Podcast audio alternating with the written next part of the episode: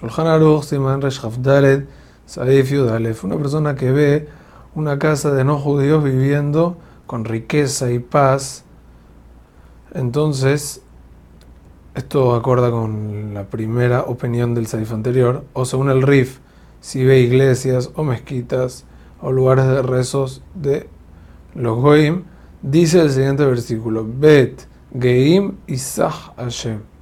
En caso de verlas destruidas, tiene que decir que el Nekamot Hashem. Hazak Ubaruch.